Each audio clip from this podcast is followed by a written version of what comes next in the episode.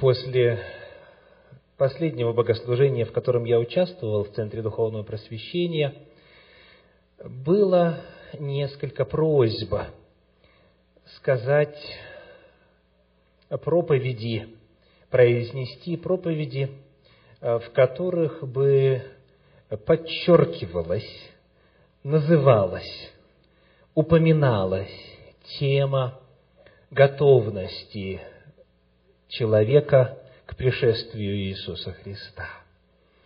И сегодня именно об этом пойдет речь.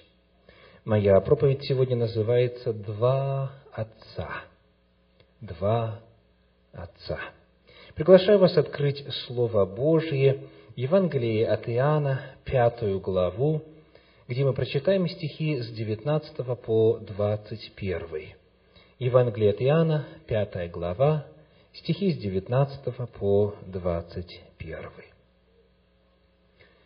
На это Иисус сказал им, «Истина, истина говорю вам, Сын ничего не может творить сам от себя, если не увидит Отца Творящего.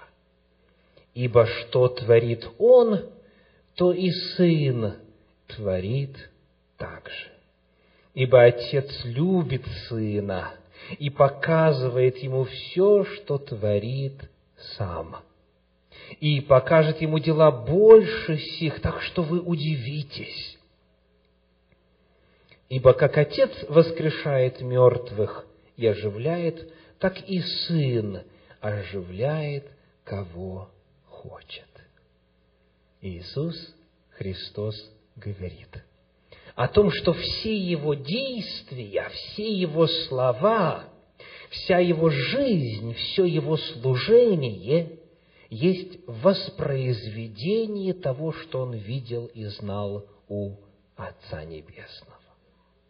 Сын, делает он заявление, ничего не может творить сам от себя. Он вначале должен увидеть Отца Творящего, и потом демонстрирует это здесь, на земле. Все служение Иисуса Христа было ничем иным, как демонстрацией того, каков Отец. Фактически Иисус Христос сказал даже, кто видел меня, тот видел Отца. Настолько полным и явным было это откровение в Сыне Божьем. Отцом Иисуса Христа был Небесный Отец, Всевышний, Творец всего видимого и невидимого, истинный Бог. И вот когда Он совершал здесь служение на земле, когда Иисус Христос ходил по пыльным дорогам Палестины, когда Он знакомился с людьми, когда Он исцелял их, изгонял бесов – освобождал людей от бремени дьявольского влияния, от проклятий, когда он проповедовал, наставлял, учил и прощал грехи, каждый миг его жизни был реализацией образа Небесного Отца. Давайте посмотрим хотя бы маленькое такое описание того, как он служил – Каким был образ Бога у Иисуса Христа, который Он демонстрировал и воплощал в своем служении? Евангелие от Матфея, 9 глава, стихи 35 и 36. Матфея, 9 глава, стихи 35 и 36. «И ходил Иисус по всем городам и селениям, уча в синагогах их, проповедуя Евангелие Царствия и исцеляя всякую болезнь и всякую немощь в людях. Видя толпы народа, он жалился над ними, что они были изнурены и рассеяны, как овцы, не имеющие пастыря.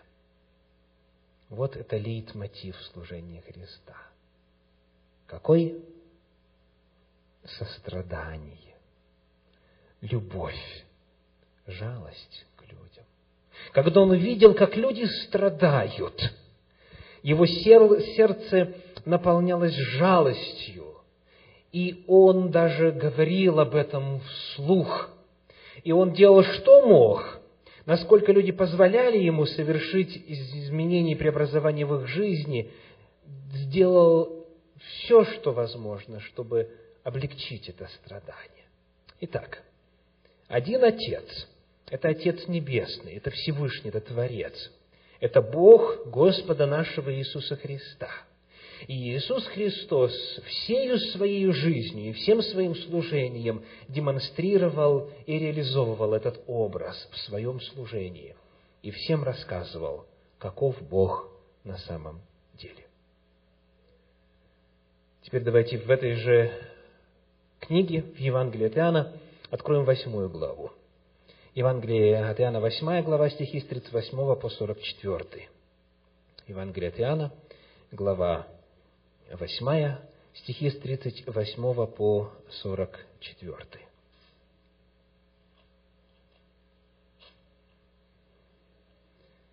«Я говорю то, что видел у Отца моего, а вы делаете то, что видели у Отца вашего». Вот заявление Иисуса Христа. Он разговаривает здесь с религиозными вождями своего времени, с лидерами, с руководителями. И он делает поразительное заявление. Я прочитаю еще раз. «Я говорю то, что видел у отца моего, а вы делаете то, что видели у отца вашего». И в ответ ему говорят – 39 стих. Сказали ему в ответ, «Отец наш есть Авраам». Иисус сказал им, «Если бы вы были дети Авраама, то дела Авраама вы делали бы. А теперь ищите убить меня, человека, сказавшего вам истину, которую слышал от Бога. Авраам этого не делал». Первый ответ который дают собеседники Иисуса Христа на заявлении Христа о том, что они делают то, что видели у своего отца, первый ответ каков? Наш отец Авраам. Скажите, это была правда или нет? Ну, конечно же, так большинство представителей народа Божьего в первом веке нашей эры генетически, кровью прослеживали э, свое происхождение от Авраама наш отец Авраам. Но Христос им возражает, представляете? Говорит, нет. Если бы это было так, то вы дела Авраама делали бы. Но вы не делаете дела Авраама, потому что вы меня хотите убить. Авраам так не поступал. Дальше разговор продолжается – стих 41. Вы делаете дела Отца вашего. Христос повторяет свой тезис. Вы делаете дела Отца вашего. На это сказали ему, мы, от, мы не от любодеяния рождены, одного Отца имеем Бога. Так первый их ответ – наш Отец Авраам. Второй их ответ – наш Отец Бог. Это правда или нет? Ну, тоже правда, конечно. Но вот что говорит ему им Иисус Христос. Иисус сказал им, 42 стих, «Если бы Бог был Отец ваш, то вы любили бы Меня, потому что Я от Бога и шел и пришел. Ибо я не сам от себя пришел, но Он послал Меня». На их второй ответ Христос также отвечает отрицательно, говорит, нет, и это неправда. Потому что если Бог ваш Отец, то вы тогда на Него должны быть похожи. Я пришел от Бога, говорю вам истину, а вы ее не принимаете. Более того, вы меня не любите. 43 стих. Почему вы не понимаете речи моей? Потому что не можете слышать слова моего. Ваш отец – дьявол и вы хотите исполнять похоти отца вашего. Он был человека-убийца от начала и не устоял в истине, ибо нет в нем истины. Когда говорит он ложь, говорит свое, ибо он лжец и отец лжи. Ни Авраам, ни Небесный Отец, а дьявол есть ваш Отец. Как страшно звучит, правда? Как страшно звучит. Это сказано в адрес потомкам Авраама по плоти, которые в законе Божьем родились, и все заповеди, в том числе и четвертую, касательно святости субботы, соблюдают, которые, как говорит Петр, никогда в уста ничего скверного и нечистого не вбрали за всю свою жизнь, которые Господу верно возвращают десятину и соблюдают и многие иные повеления Божьи, которые знают истинного Бога, которые еженедельно и ежегодно участвуют в поклонении истинному Богу, им Иисус Христос осмелился сказать, и не Авраам, и не Бог ваш Отец, а дьявол ваш Отец. И почему? И почему? Несмотря на все многое, что они делали, ответ в 44 стихе вы хотите исполнять похоти Отца вашего.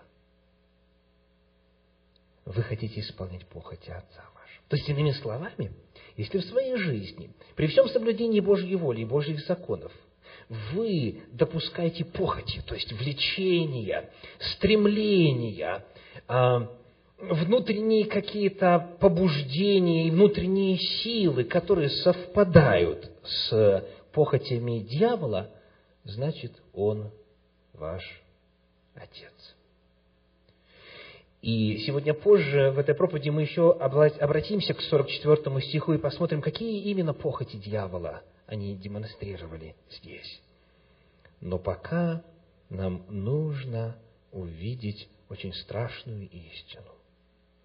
Человек, который верит в Бога, у которого правильное родословное, который соблюдает заповеди Божьи, может, оказывается, быть сыном дьявола. Если похоти его, этого человека, совпадают, соответствуют похотям и внутренним стремлениям дьявола. Вплоть до того, что, как говорит 16 глава Евангелия от Иоанна, стихи 2 и 3, движимые этими похотями, люди Божьи будут делать следующее. Евангелие от Иоанна, 16 глава, стихи 2 и 3. «Изгонят вас из синагог». Иисус Христос говорит апостолам и своим последователям. «Изгонят вас из синагог. Даже наступает время, когда всякий убивающий вас будет думать, что он тем служит Богу». Задумайтесь. Убивая апостолов, последователей Христовых, будет думать, что этим самым он служит Богу. Как такое возможно? Ответ в следующем стихе. Так будут поступать, потому что не познали ни Отца, ни меня. Извините, пожалуйста, что это значит «не познали Отца»? Что они не Всевышнему поклонялись? Что, они каким-то идолам поклонялись? Нет. Они знали о Боге, знали Его волю и поклонялись в соответствии с законами и предписаниями, которые Господь оставил. Но характера Божия, сердца Божия, Его нравственной природы они не познали. То есть, при всех очень положительных и многих и словах, и поступках в соответствии с волей Божьей, они, говорит Иисус Христос, не познали ни Отца, ни меня. Вот опасность для религиозного мира. Речь не идет о людях, которые вообще отрицают существование Бога.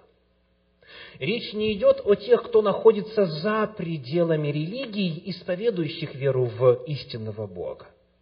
Речь не идет о тех, кто, за, кто на периферии, речь не идет о язычниках, у которых нет истинного священного писания, и которые о Боге не знают из первоисточника. Речь идет о тех, которые и знают, и практикуют, и исполняют, и принадлежат все как полагается, во всех отношениях правильно.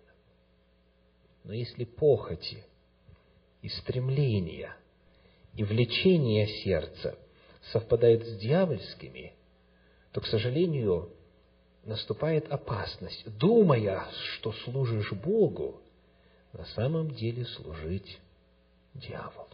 Думая, что ты сын или дочь Божья, на самом деле быть сыном или дочерью дьявола. Причина – не познали ни отца, ни меня. Итак, мы с вами рассмотрели коротко понятие об отцовстве. Отец Небесный – это один отец, второй отец – это дьявол, который назван Бог века сего, князь мира сего, и который владеет этой землей. Что же теперь это может означать на практике?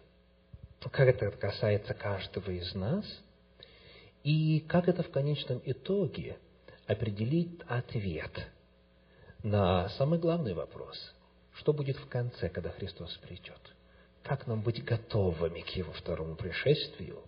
И что лично от нас зависит для того, чтобы принять печать Божию и не принять начертание зверя? Рассмотрим образ дьявола.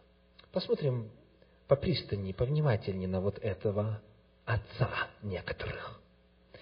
Посмотрим на книгу Иова, первую главу, стихи 6 по 11 в начале. Иова, первая глава, стихи с 6 по 11. «И был день, когда пришли сыны Божии предстать пред Господа, между ними пришел и сатана» И сказал Господь сатане, откуда ты пришел? Отвечал сатана Господу и сказал, я ходил по земле и обошел ее. И сказал Господь сатане, обратил ли ты внимание твое на раба моего Иова? Ибо нет такого, как он на земле, человек непорочный, справедливый, богобоязненный и удаляющийся от зла. Сейчас прошу особого внимания. И отвечал сатана Господу и сказал, разве даром богобоязнен Иов. Еще раз повторю. Разве даром богобоязнен Иов? Не ты ли кругом оградил его, и дом его, и все, что у него? Дела рук его ты благословил, и стада его распространяются по земле. Но простри руку твою и коснись всего, что у него. Благословит ли он тебя? Давайте Посмотрим, как англоязычный перевод предлагает нам одиннадцатый стих. Вторую часть. Готовы? Вы видите это на экране. And he will curse thee to thy face. Или он проклянет тебя, тебе в лицо. He will curse you to your face он тебя в лицо проклянет. Это очень серьезное обвинение. Давайте посмотрим на него подробнее. Как действует сатана? Как его характер здесь проявляется? Какие ниточки он дергает? Что он делает? Первое. Он выдвигает обвинение против Бога. И это обвинение выглядит следующим образом – Дьявол говорит Богу в присутствии сынов Божьих. Ты подкупаешь Иова, чтобы он тебе служил. Вы видите это в тексте? Ты подкупаешь Иова, чтобы он тебе служил. Девятый стих первой главы книги Иова говорит, «Разве даром богобоязнен Иов?» Что эта фраза значит? Иов служит за плату, за дары, за подарки. А чьи это подарки? Божьи. Значит, обвинение против Бога какое? Взяточничество. Ты его подкупаешь. То есть дьявол говорит, он тебя проклянет в лицо, вот его истинная природа, и ты это знаешь, Бог, и потому для того, чтобы он тебя не проклинал, ты его благословляешь. Значит, дьявол обвиняет Бога в том, что тот подкупает Иова. А в чем он обвиняет Иова? В том, что тот служит Богу за плату, за благословение. И если эти благословения закончатся, то Иов не будет служить. Давайте посмотрим, атака на что здесь продемонстрирована. На дела, на поступки? Нет. Человек праведный, непорочный, богобоязненный. На слова? Нет. На что? Атака на мотивы. Атака на побуждение сердца. Это подвержение публичному сомнению искренности мотивов Бога и Иова. Дьявол заявляет, что они друг с другом договорились просто. Они нечестно поступают. Бог благословляет Иова, Иов служит Богу, как говорят у нас на Руси, рука руку моет, и все прекрасно. Но это лишь видимость, это блеф. На самом деле это обман. Дьявол атакует мотивы. Это дьявольская тактика. А скажите, а как можно оправдаться? Если бы шла речь о поступках, тогда а поступки можно было бы проверить. Вот это сделал, вот это сделал, вот это сделал, да? Это легко выяснить. Если бы шла речь о словах, тут труднее, но все равно есть свидетели, и можно было бы сказать, вот это сделал, вот это сделал и вот это сделал. Это можно было бы проверить. А как можно проверить, что внутри? Как можно проверить, из каких побуждений, из каких мотивов личность делает то или иное? Как? Личность попытается сказать, нет, я все искренне делаю, но будет ли этого достаточно? Нет, невозможно. Вот в чем вся дьявольская природа этой тактики. Невозможно. Если человек сомневается в ваших мотивах, вы ему ничем доказать обратное не сможете. Потому что только Бог знает мотивы, и вы свое сердце человеку наизнанку вывернуть не сможете. Это все равно будут слова. Он им не поверит. Дьявол, как мы видим, атакует мотивы. И это самое большое оскорбление, которое, в принципе, в жизни возможно. Потому что против него нет защиты. Ничего невозможно сделать, чтобы это опровергнуть. И только лишь длительное время – и только лишь очень большой промежуток времени может, но опять тоже, только в сфере слов и только в сфере поступков показать, что у человека на сердце на самом деле. И потому Священное Писание очень категорично в этом отношении. 1 Коринфянам 4 глава, стихи с 3 по 5 говорят так. 1 Коринфянам 4 глава, стихи с 3 по 5. Для меня очень мало значит, пишет Павел, как судите обо мне вы, или как судят другие люди. Я и сам не сужу о себе. Ибо хотя я и ничего не знаю за собою, но тем не оправдываюсь. Судья же мне Господь.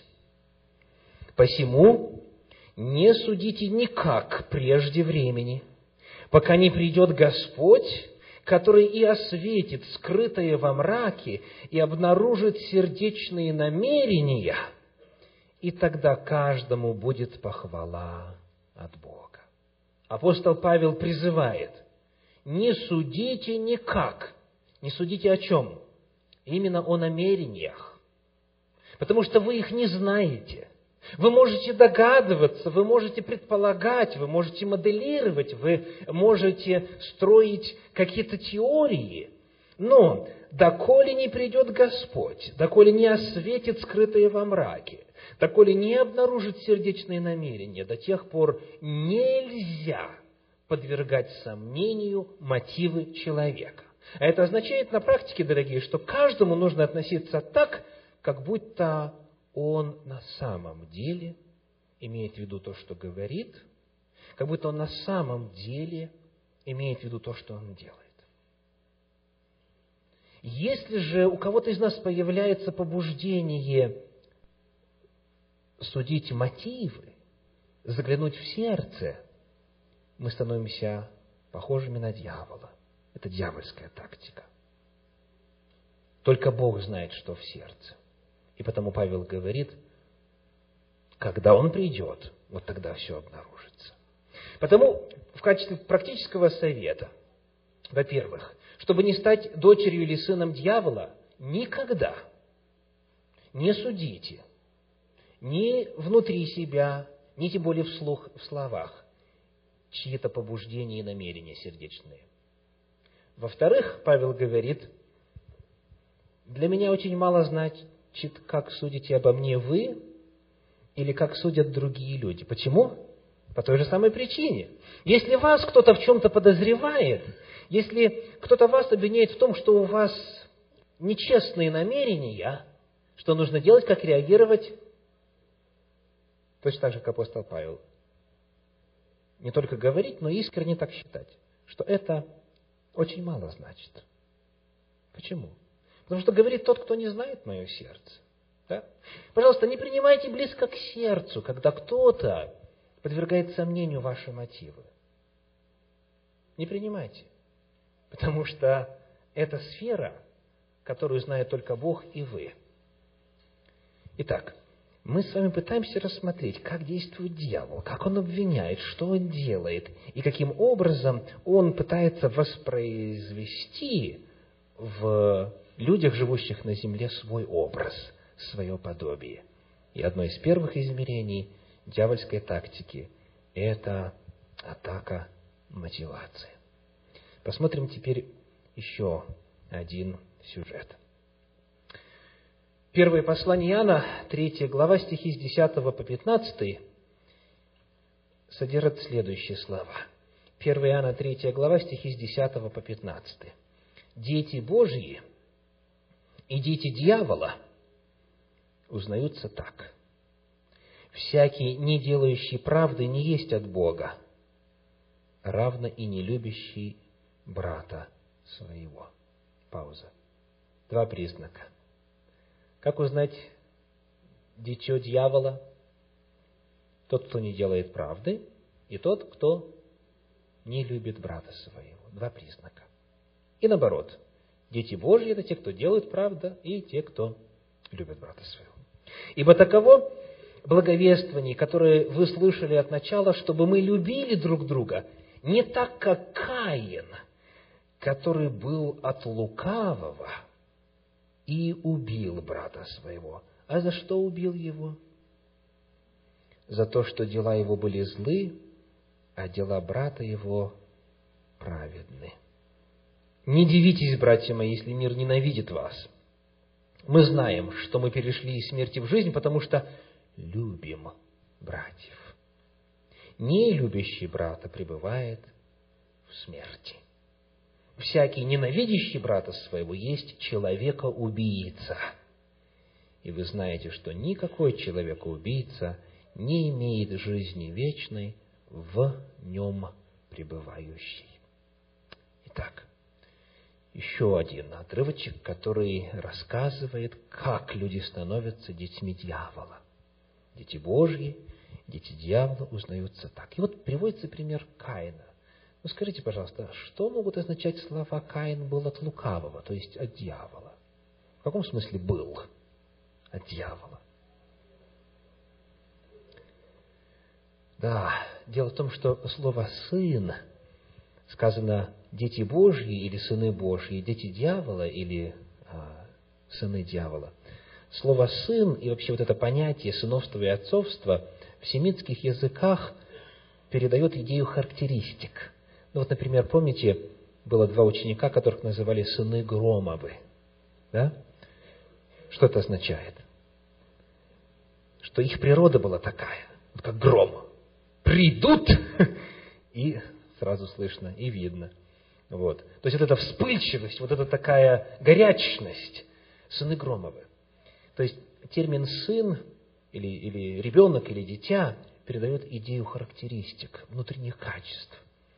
Потому давайте посмотрим, как это вдруг, как это вдруг произошло, что Каин стал детем дьявола. Книга Бытия, 4 глава, 1 стих описывает появление Каина. Бытие, 4 глава, 1 стих. Адам познал Еву, жену свою, и она зачала и родила Каина, и сказала, приобрела я человека от Господа. Вот его начало. Он родился от Адама и Евы, он был для этой четы первенцем, был Божьим даром. То есть был Божий человек. Но что происходит дальше? Как он стал сыном дьявола, будучи человеком от Господа? Стихи с 3 по 8 в этой же главе. Спустя несколько времени Каин принес от плодов земли дар Господу, и Авель также принес от первородных стада своего и от их. И презрел Господь на Авеля и на дар его, а на Каина и на дар его не презрел. Каин сильно огорчился, и поникло лицо его. Сказал Господь Каину, почему ты огорчился? И от чего поникло лицо твое? Если делаешь доброе, то не поднимаешь ли лица? А если делаешь злое, э, вернее, а если не делаешь доброго, то у дверей грех лежит. Он влечет тебя к себе, но ты господствуй над ним. И сказал Каин Авелю, брату своему. И когда они были в поле, восстал Каин на Авеля, брата своего, и убил его. На одной из пятниц во время изучения Торы мы подробно исследовали этот отрывок. Я коротко скажу, что слово, которое у нас переведено как «грех», в древнееврейском, в оригинале звучит как «хатат», и слово «хатат» означает «жертва за грех». Зная это, давайте прочитаем еще раз. Седьмой стих. «Если делаешь доброе, то не поднимаешь ли лица?» А если не делаешь доброго, то у дверей жертва за грех лежит. Коротко говоря, Господь предлагает Каину принести жертву за грех. Потому что Каин виновен, но не хочет в этом признаться, он не хочет искупить свою вину, в отличие от Авеля, который принес жертву, который принес от, от стада своего, который животное принес жертву, который пролил кровь в очищении своих грехов. И Господь говорит Каину, признай свой грех и принеси правильную жертву. Но Каин не хочет. Сказано, сильно огорчился. То есть у него появляется что? Зависть. Зависть к своему брату. И поскольку он с нею не борется, поскольку она в нем живет, как читали мы в первом послании Иоанна, 4 главе, 10 стихе, всякий не любящий брата своего. Вот в результате совершается убийство. Итак, как Каин стал сыном дьявола? Он не желал признать свой грех, свою вину. Он не желал попросить прощения, и дьявол использовал это для того, чтобы овладеть сознанием Каина, и тот стал первым человека-убийцей на земле. И апостол Иоанн пишет, мы читали с вами в стихах 14 и 15, 4 главы 1 послания Иоанна, что человека-убийцей человек становится не тогда только, когда он физически отнял жизнь у ближнего, а когда всякий ненавидящий брата своего есть человека-убийца всякий ненавидящий брата своего, не имеет жизни вечной в его сердце пребывающей. Как говорил Иисус Христос в Евангелии от Марка в 7 главе, в стихах с 21 по 23, из сердца исходят злые помыслы, в том числе убийства из сердца человеческого. Потому, если на уровне сердца, вы помните, что Христос сказал? Похоти отца вашего. Похоти, то есть вот эти внутренние влечения, о которых человек сам знает. Если на уровне сердца они процветают и расцветают, то тогда, тогда человек становится сыном дьявола и идет в погибель. Давайте теперь вернемся вот к тому отрывочку, который мы уже рассматривали. Евангелие от Иоанна, 8 глава, 44 стих, когда Иисус Христос сделал поразительное заявление о том, что религиозные вожди, разговаривавшие с Ним в той беседе, они дети дьявола. Евангелие от Иоанна, 8 глава, 44 стих. Иоанна 8, 44. «Ваш отец – дьявол, и вы хотите исполнять похоти отца вашего». И вот теперь посмотрите внимательно, какие две похоти называются. Первое. Он был человека-убийца от начала. Итак, это убийство. Дальше. Когда говорит он ложь, говорит свое, ибо он лжец и отец лжи. Второе – это ложь. В нем нет истины, он лжец. Две похоти. Убийство и ложь. В отношении убийства 37 стих говорит, «Знаю, что вы семя Авраамова, однако ищите убить меня, потому что слово мое не вмещается в вас». 40 стих, «А теперь ищите убить меня, человека, сказавшего вам истину, которую слышал от Бога». То есть, иными словами, детем дьявола Иисус Христос называет того человека, который ищет убить. Обратите внимание, убийство произошло или нет? Убийство еще не произошло. Они только еще тайно собрались, и сказано, посовещались так, чтобы не в праздник, чтобы в народе не было возмущения, так, чтобы это сделать шито-крыто, чтобы никто не узнал. У них только пока еще мысли, еще действия не произошло, но они уже дети дьявола, потому что похоти внутри такие. И второе – ложь. Второе – ложь.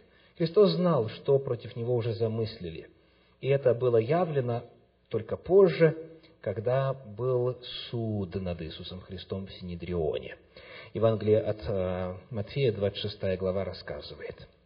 Евангелие от Матфея, 26 глава, стихи с 59 по 63.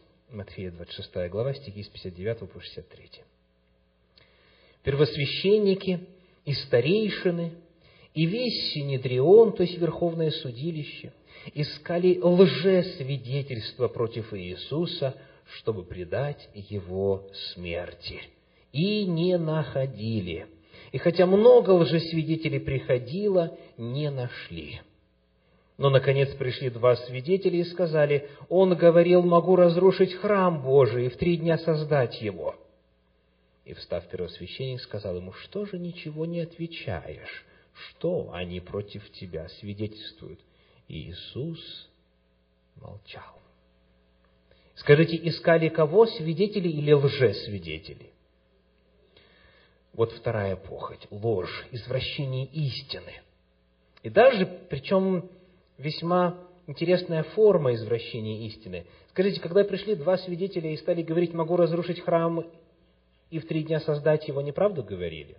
Говорил Христос такие слова? Говорил. Но они добавили всего одно слово. Они добавили слово «Божий». «Разрушьте храм Божий, и, и в три дня я его создам». Христос вот такого не говорил. Он говорил «разрушьте храм сей», говоря о своем теле. Я в три дня создам его. Так? То есть, добавлением одного лишь слова, одного лишь термина была допущена похоть дьявола – Иисус Христос, зная, что они ищут не истины, а лжесвидетельства и извращения слов для того, чтобы пригвоздить его ко кресту, Он заранее им объявил, ваш отец дьявол, вы похоти отца вашего исполняете. Итак, ложь, всевозможные формы извращения и перекручивания истины – это еще один признак сына или дочери дьявола. В книге Деяния апостолов еще один сын дьявола упоминается. Давайте посмотрим на него. Деяния апостолов, 13 глава, стихи 6 по 10.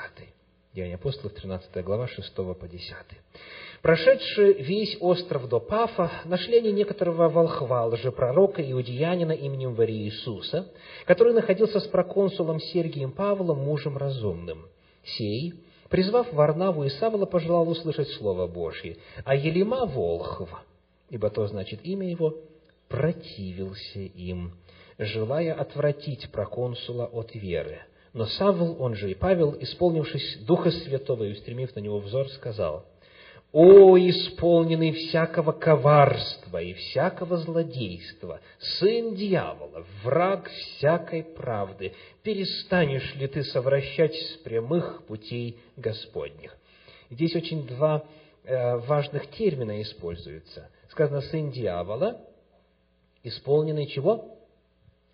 Всякого коварства и всякого злодейства.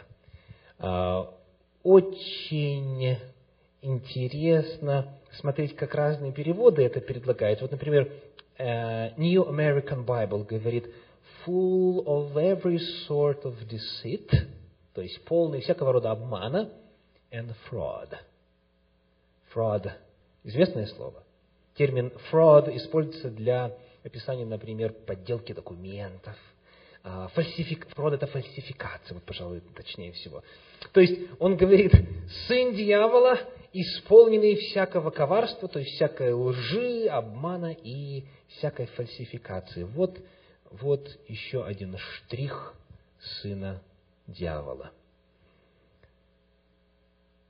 Ну и, конечно же, книга Откровения, которая срывает последние маски с дьявола рассказывает, каков он на самом деле и каковы те, кто за ним идут.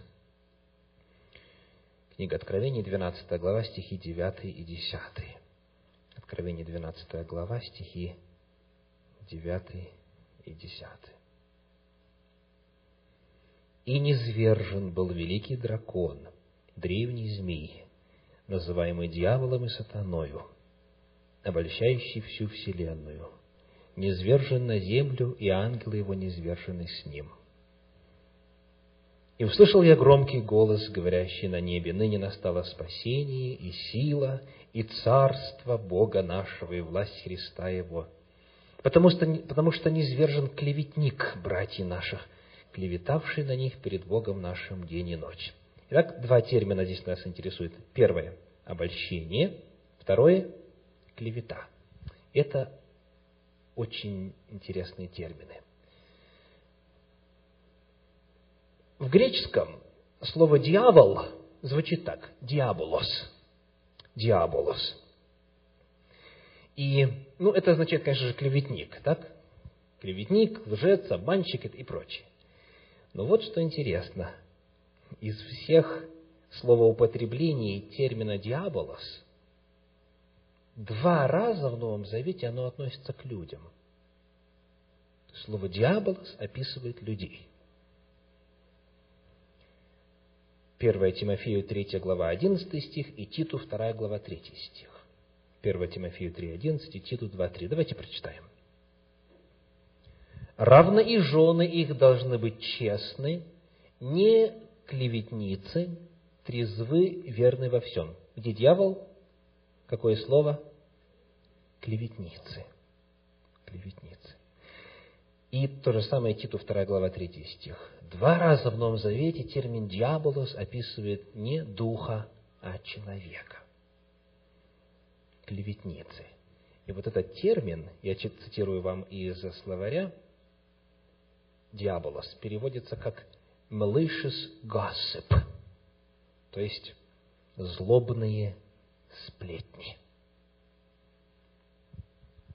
диаболос как дух воплощается в диаболоса как плоть, в человека, который распространяет злобные сплетни. Сплетни – это дьявольская тактика.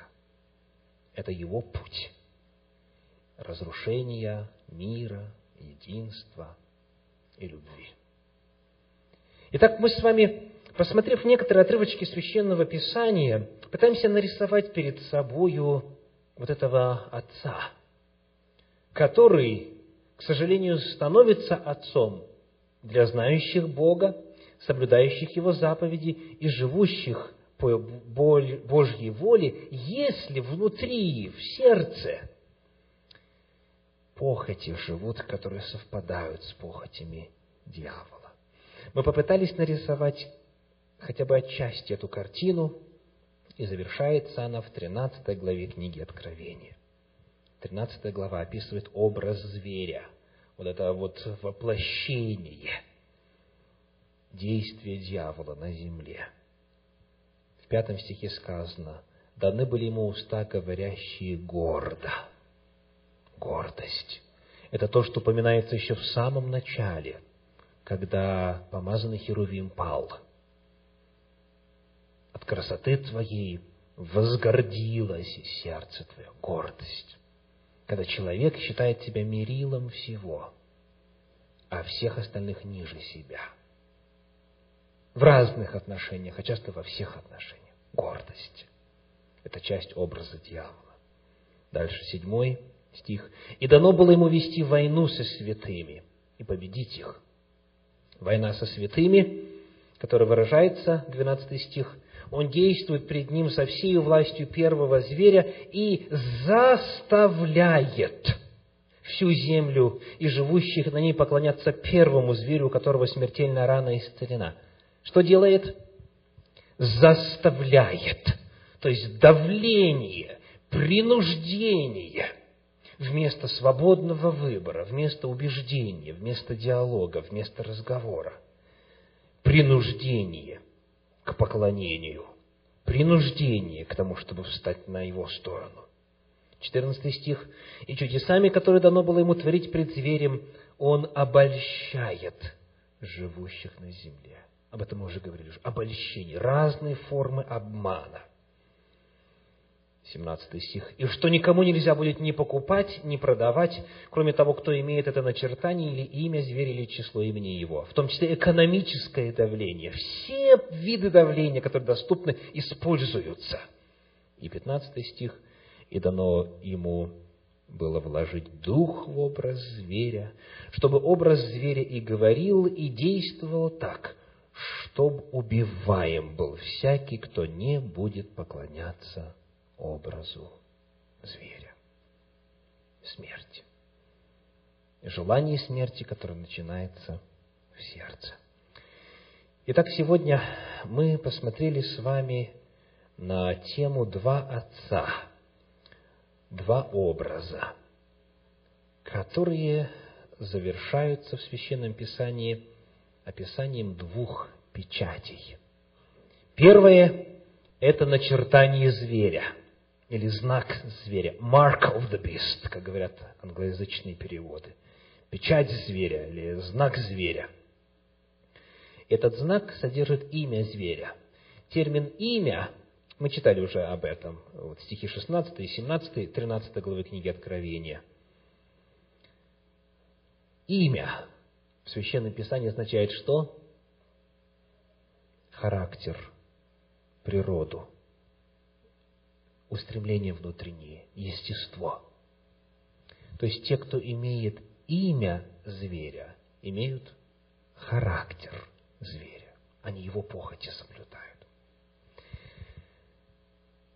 А вот в 14 главе описывается другая группа. Первый стих. «И взглянул я, и вот агнец стоит на горе Сионе, и с ним 144 тысячи у которых имя Отца его написано на челах. Что значит имя Отца? Значит, характер Отца. Значит, устремление Отца. Значит, внутренний мир Божий и Его качество, Его ценности. Итак, в конце истории Земли будет только лишь две группы людей. Те, у которых характер дьявола – и те, у которых характер Божий. Те, у которых отец дьявол, и те, у которых отец Бог. В четвертом стихе 14 главы книги Откровений, где описываются те, кто получит печать Божью, имя Отца, у которых будет написано на челах, сказано, они следуют за агнцем, они не осквернились. Пятый стих говорит, в устах их нет лукавства, нет обмана, нет обольщения нет искажения истины. Они непорочны пред престолом Божьим. В конце истории Земли будет две группы людей. И те, и другие будут верующими. Последний конфликт на нашей земле – это не конфликт между атеизмом и верой. Это не конфликт между безбожием и религией. Это конфликт двух религий. Это конфликт двух учений, двух систем, двух мировоззрений. Это конфликт между верующими и верующими. Будет две группы людей.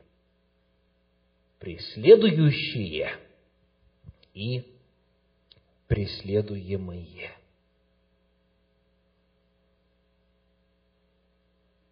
Те, у кого Бог Отец, и те, у кого дьявол Отец. Это столкновение двух разных образ Бога. Одна из очень важных функций печати или знака – это одобрение и подтверждение содержимого.